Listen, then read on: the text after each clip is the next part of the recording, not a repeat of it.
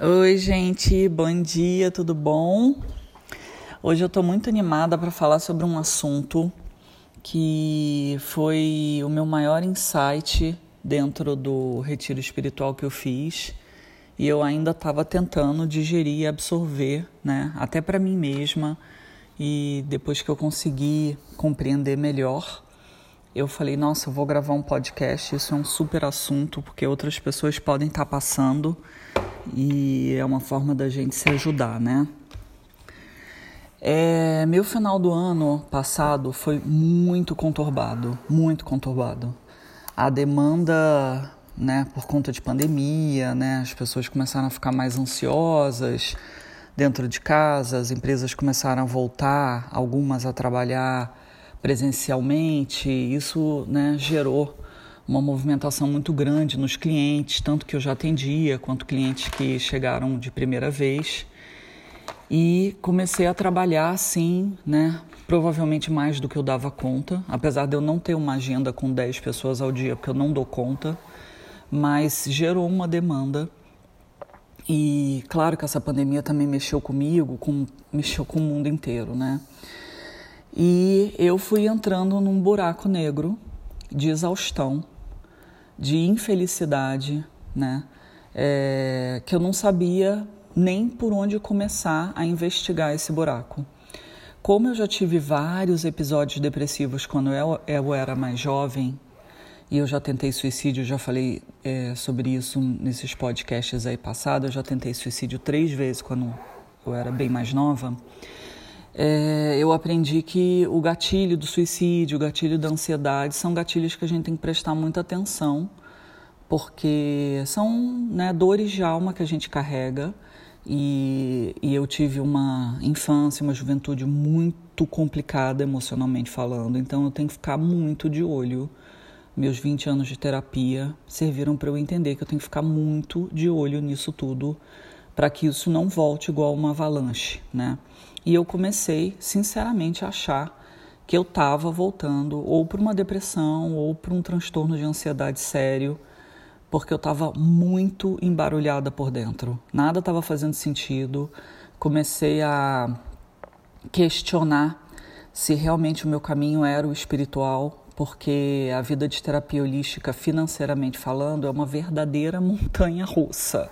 Tem meses que são ótimos e tem meses que são assim, de você arrancar os cabelos, porque você não sabe como é que você vai começar a pagar as suas contas, né? E, e aí eu comecei a repensar tudo, né? Se eu deveria permanecer nessa, nesse caminho, porque às vezes ele é muito difícil. Ele é difícil de cansativo, porque é uma demanda muito alta, é, é, é uma dificuldade porque eu sou uma empata, então eu sinto profundamente. Eu tenho certeza que muitos que vocês, de vocês que se conectam com esse podcast também são empatas. A gente sente muito demais as dores dos outros e muitas vezes na gente, né? Eu tenho muita dificuldade de romper esses laços. Vários de alunos e clientes eu acabo atendendo muito mais do que uma hora. Eu acabo atendendo a semana inteira. Enfim, é, é, acaba que eu não tenho muito um tempo para mim, né?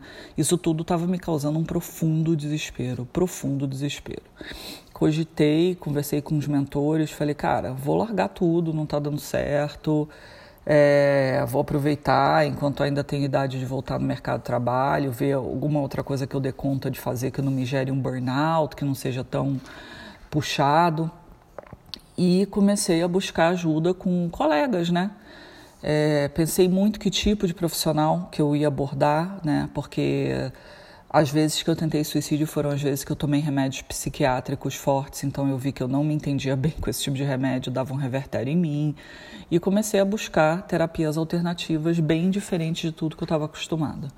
Obviamente que sempre, sempre eu faço reiki todo santo dia, em mim, na comida que eu como, na água, nos animais, em tudo aqui, né? Sempre pedindo orientação do reiki. E como eu sempre digo, o reiki é a minha maior salvação de vida. E eu acho que é isso que eu quero explicar aqui, que muitas vezes o reiki não vai te curar de uma depressão ou de uma ansiedade, só o reiki por si só. Mas quando a gente se conecta com essa energia, essa energia nos orienta qual o caminho a seguir. Isso é o mais importante do reiki. porque pessoas que passam comigo em sessões, obviamente vêm em busca de auxílio, né, em busca de um coração quentinho, um acalento, só que muitas das vezes, a maioria, eu não consigo resolver as questões porque não sou eu que resolvo, é a pessoa que tem que resolver. E eu vejo é, essa ansiedade que dá nas pessoas. O caminho, ele é realmente de muita ansiedade, dependendo do tipo de problemática que a pessoa traz, né? E o que eu posso dizer para vocês é que o reiki ele vai te encaminhar para onde você precisa. Pode confiar. É impressionante o quanto essa energia é poderosa e o quanto você, quando está humildemente pedindo, né, com todas as suas forças, que Deus, seus mentores, as energias que você se conecta, que no caso meu carro-chefe é o reiki, é, de alguma forma o universo vai te trazer as respostas e eu acho isso tão lindo, tão lindo, porque nunca ninguém vai deixar de passar pelos desafios em algum momento da vida. Não é possível. A cura, ela se baseia, é, o crescimento nosso, inclusive espiritual, se baseia passar por esses processos dolorosos. Mas seis minutos contando isso aí, é, eu decidi, né, como eu não estava nada bem e eu precisava parar, e eu sou ligada no 220, ninguém tem burnout à toa, né? A gente normalmente é, dá conta de muita coisa, né? Muito ligada no 220. Eu falei, eu preciso ir para um retiro espiritual. E passar um final de semana só não dá. Os últimos retiros que eu fiz na minha vida, meu marido foi. Dessa vez eu falei, eu não, não dá para eu ir com ninguém, eu preciso realmente estar sozinha. É, sentia claramente que era uma busca minha comigo mesmo. Eu acessei camadas muito profundas da minha alma, sombras terríveis, né, terríveis. Comecei a enxergar e ter insights de nunca, coisas que eu nunca tinha acessado nem na época que é, eu tentei os suicídios e que fiz muita terapia, né, muita coisa, eu acessei coisas assim inacreditáveis e, e, cada profissional que eu fui buscar me apresentava uma outra faceta da realidade e somos nós, donos das nossas vidas, que precisamos juntar essas peças de quebra-cabeça, né? Ninguém te dá uma resposta pronta, isso não existe. Fui para um retiro espiritual é um retiro ligado ao xamanismo, né? Eu já falei isso num outro podcast, acho que é uns dois podcasts atrás, que é uma energia que eu me conecto muito, né? O xamanismo é um reencontro nosso do ser humano com a natureza, através de crenças, através de estudos de ervas, de cristais, né? De, da medicina da música, são várias as medicinas, né? Da, do xamanismo. E o professor, um belo dia, alguém perguntou, ele teve um episódio chamado Noite Escura da Alma. Eu nunca tinha ouvido falar nisso na minha vida, nunca. E alguém, acho que se não me engano, alguém na aula perguntou que, que como é que foi isso, o que, que era isso e tal.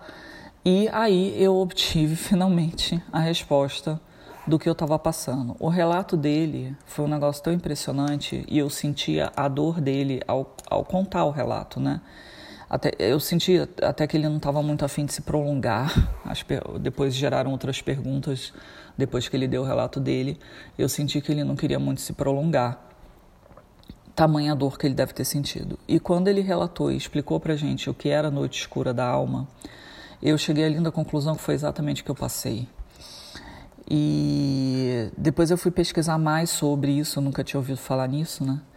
E vi que é uma, é uma situação onde você se confronta com seu ego, porque você tá. As pessoas que estão nessa busca de consciência muito profunda, que é meu caso, que quer de fato acessar, né? É, e entender os processos com toda a verdade que há, é, acaba se deparando né, com faces muito escuras, né, que estão lá dentro daquele porão. Né?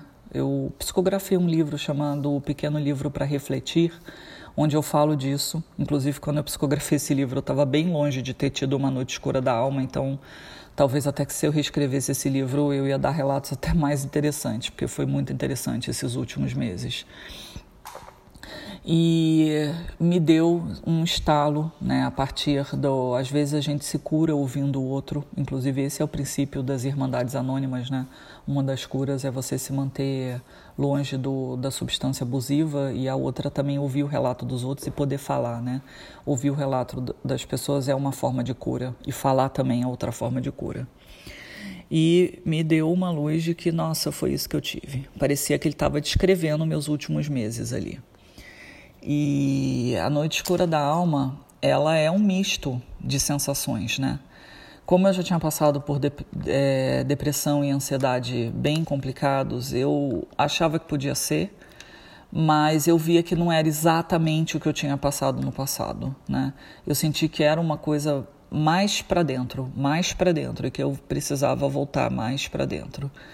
E foi exatamente o relato dele, claro que milhões de detalhes, né? Porque são situações, essas situações profundas, elas são muito dolorosas são assim inacreditavelmente confusas e dolorosas.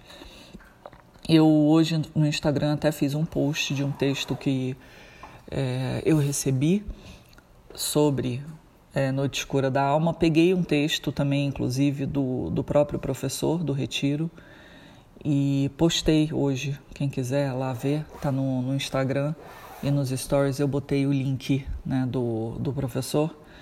É só você buscar também no Noite Escura da Alma no Google que você vai ver bastante informação se você estiver passando por um período aí nebuloso da tua alma, né?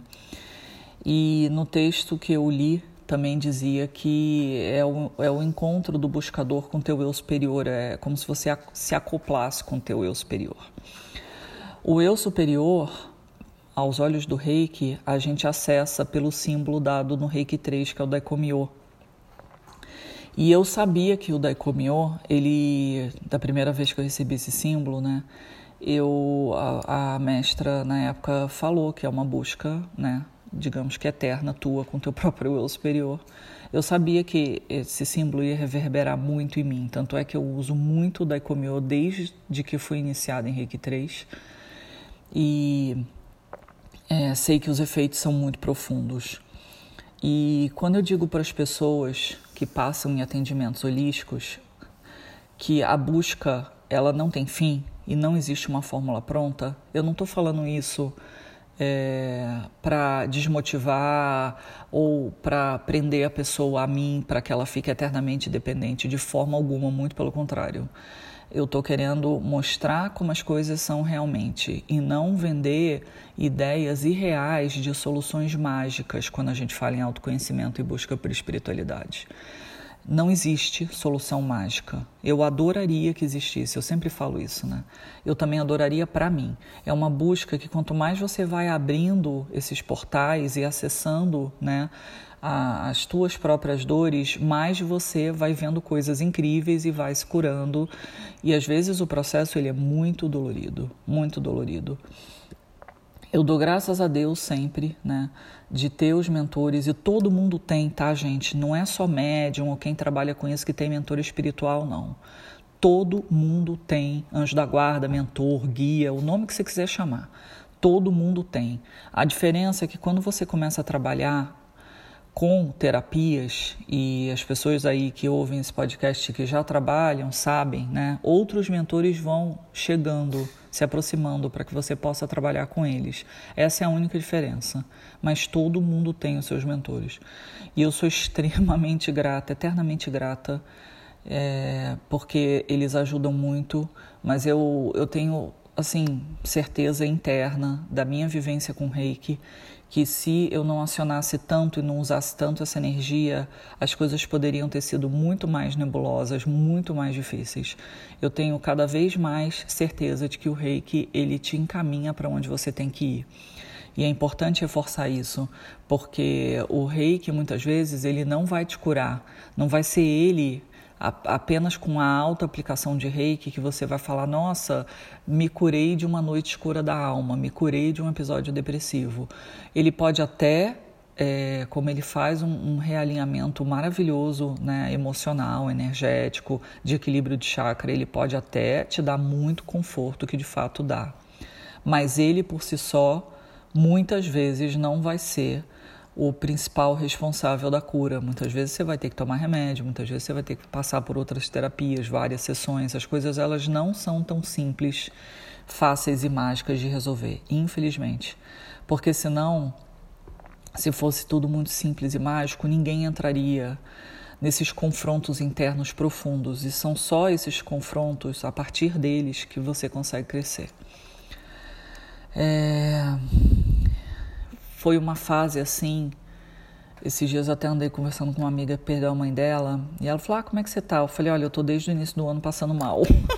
Na verdade, eu tô desde o final do ano passado passando mal. Como eu tenho muita resistência, robustez, trabalhei muitos anos em mercado corporativo, eu estou muito acostumada a dar conta. Mas por dentro você fica assim, dilacerado, dilacerado. Você dá conta do que precisa, né? Faz aí as tuas mandingas para se manter em pé. Tomei muito banho de erva, mas muito, muito banho de erva mesmo. Esse curso de erva que eu faço, que eu estou terminando aí, se Deus quiser, eu termino sei lá, de repente no próximo mês eu dou conta de terminar, me ajudou muito também a me levantar, né?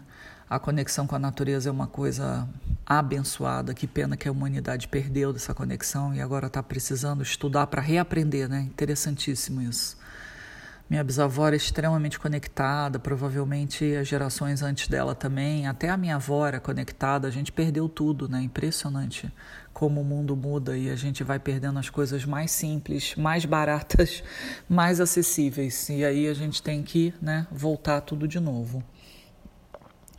Mas o que eu quero trazer aqui para vocês é que se você estiver passando por uma situação muito densa, complicada, onde você esteja desesperançoso, perdendo a fé, não acreditando mais no teu potencial, claro, né, procura um médico, vê se não é uma depressão, porque existem milhares de problemas né, psiquiátricos catalogados pela medicina.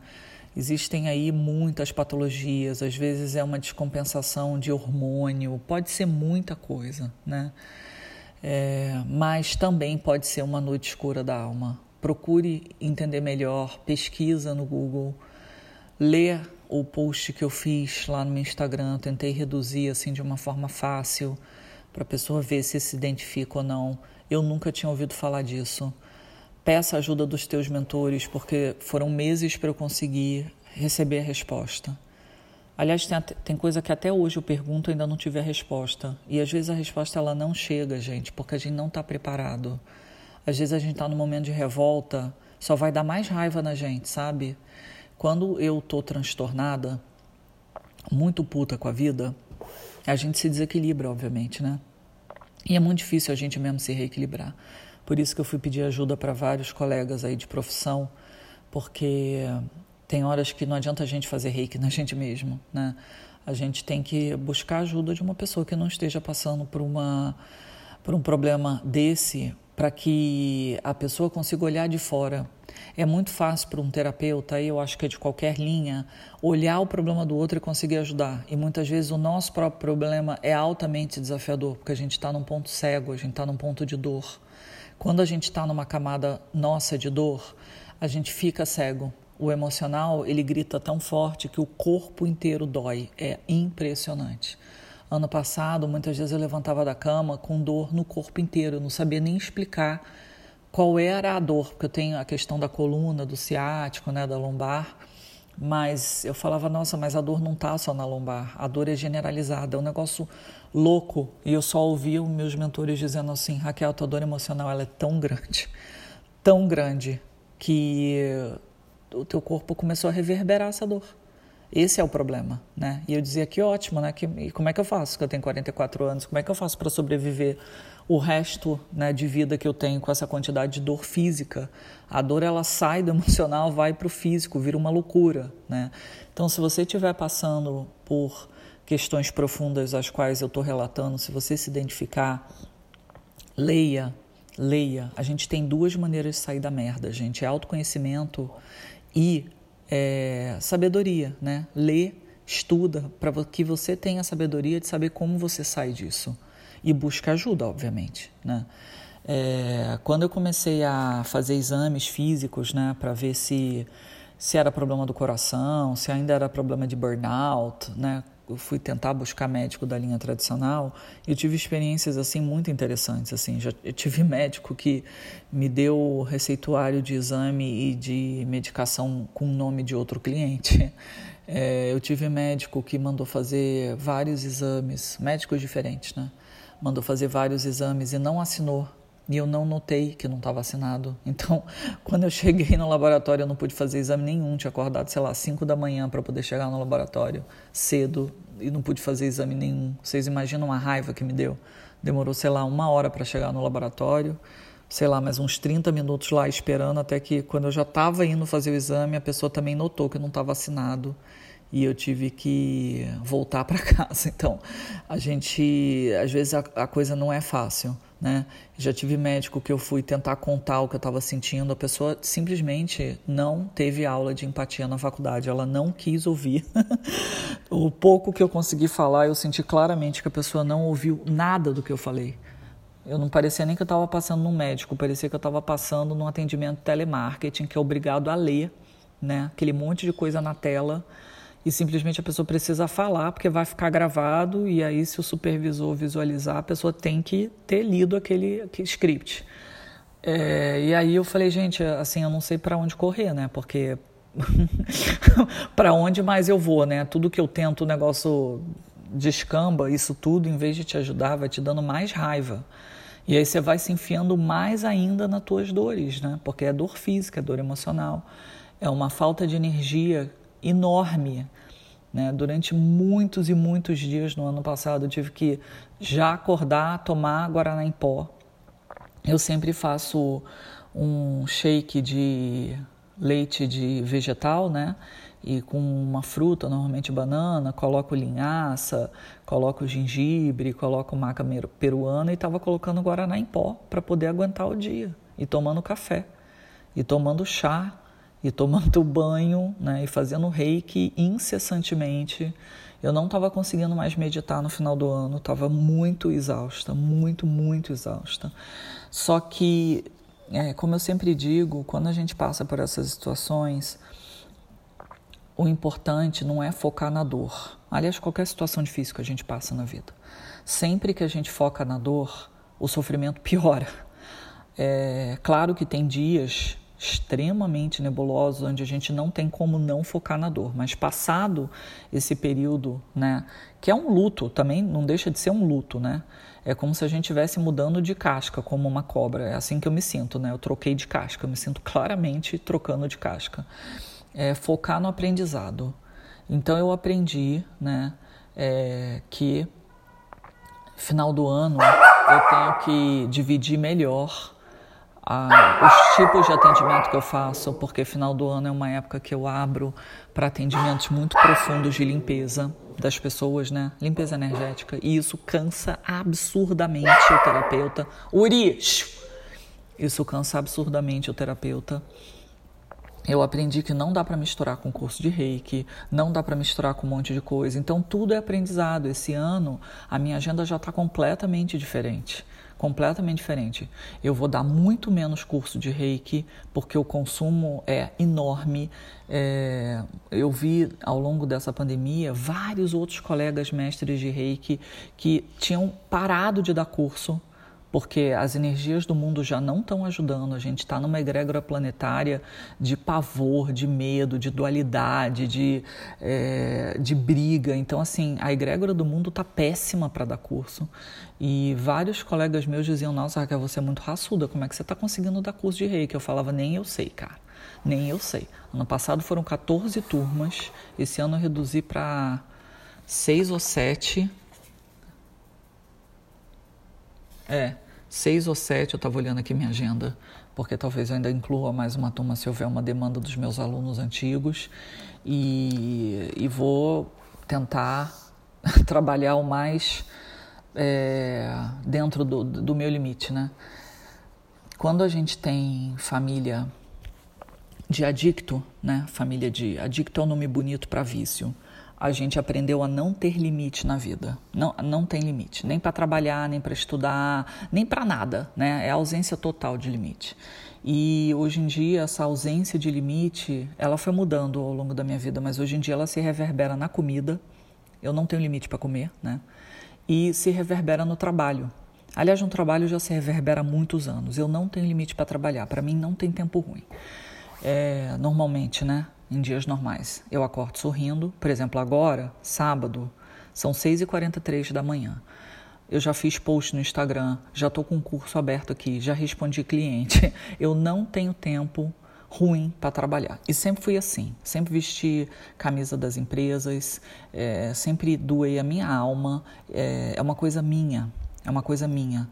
E isso é muito legal, muito legal. Só que, por outro lado, se a gente não conhece nosso limite, vira um burnout, que é exatamente o meu problema. Você fica muito estressado, o, o, a quantidade de estresse né, dentro do teu organismo gera um problema no teu corpo e, e, isso é um negócio assim que até hoje eu lido, infelizmente, né? Também já falei sobre isso, não vou me prolongar aqui. Mas é isso, meus amores, já tem 25 minutos esse áudio. Queria gravar mostrando para vocês que a gente, a gente passa por coisas que a gente nem sabe que existe, né? Que foi meu caso e tudo dá certo no final, né?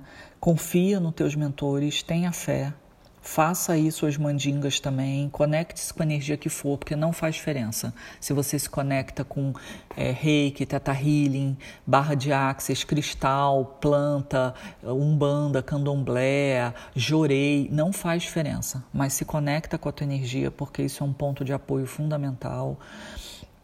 Leia sobre, Quanto mais a gente lê sobre, mais facilita a nossa vida. E tenha fé, porque passa, cara. Hoje eu já sou outra pessoa e me sinto completamente renovada, me sinto muito mais profunda, me sinto muito mais é, aberta a novas oportunidades esse ano. Me sinto mais conectada, de fato, com a espiritualidade. Esse ano eu estou com conexões incríveis com a espiritualidade, incríveis mal saí de férias, né? Saí de férias acho que tem o que duas semanas e já estou fazendo outros tipos de acesso mais profundos que estão me ajudando muito, inclusive a gravar esse podcast. Esse podcast foi um pedido dos mentores. Eles já vieram à noite com todas as informações na cabeça para que, é, porque eles sabem, né? Eu não sei todo mundo que se conecta aqui, mas esse podcast tem uma audiência absurda. esse podcast tem muito mais audiência do que qualquer outra coisa que eu já fiz na internet e eles sabem direitinho quem vai ouvir, quem não vai. Então, muito do que eu falo aqui, não só nesse podcast, mas de uma forma geral do que eu gravo, é canalizado por mentores que sabem que essa informação vai agregar para quem ouve. E é, confiem em você, né? Nunca deem o o poder da sua vida, o poder da tua existência na mão de ninguém. Isso foi um dos meus maiores problemas e eu também li nos textos que eu li sobre Noite Escura da Alma e meus colegas de retiro, né, foram 60, 60 ou 64 colegas no retiro espiritual. Conversei com alguns que tiveram também e um dos problemas é que nós buscadores, no início, a gente delega o nosso poder para professores nossos espirituais, né, pessoas que nos acompanharam no passado, e isso é certeza de que vai dar um problema. Não delegue o seu poder. Apenas se junte a essas pessoas, é, faça os cursos, obtenha o conhecimento, mas sem delegar o seu poder. Até alguns anos atrás eu não acreditava na minha intuição como eu deveria. Eu sempre tive uma autoestima muito cagada, muito, muito, muito cagada. Então eu só acreditava no que as outras pessoas diziam para mim. Ou eu começava a acreditar, mas precisava da validação delas. E pelo que eu conversei com meus colegas e li sobre Noite Escura da Alma, um dos problemas do buscador é porque ele acaba delegando esse poder porque ele não confia na intuição dele. Então ele vai procurar professores, mestres espirituais e tal, se sente traído e daí ele também entra numa zona bem nebulosa dele mesmo, porque o nosso, digamos que o nosso eu superior, é, ele fica, como é que eu vou explicar isso em palavras? É como se ele ficasse chateado que você que está aqui na Terra não está acreditando no que ele está lhe dizendo. Ele é você mesmo, entendeu? E não é só isso, obviamente, é uma somatória de fatores, né? Ninguém entra nesse período nebuloso assim só por causa disso. Normalmente é uma, uma, uma somatória. Se vocês forem ler sobre, vocês vão ter mais clareza. É isso, queridos. 29 minutos, né? Acho que já deu. E espero que vocês fiquem bem, viu? Um beijo, a gente se vê por aí.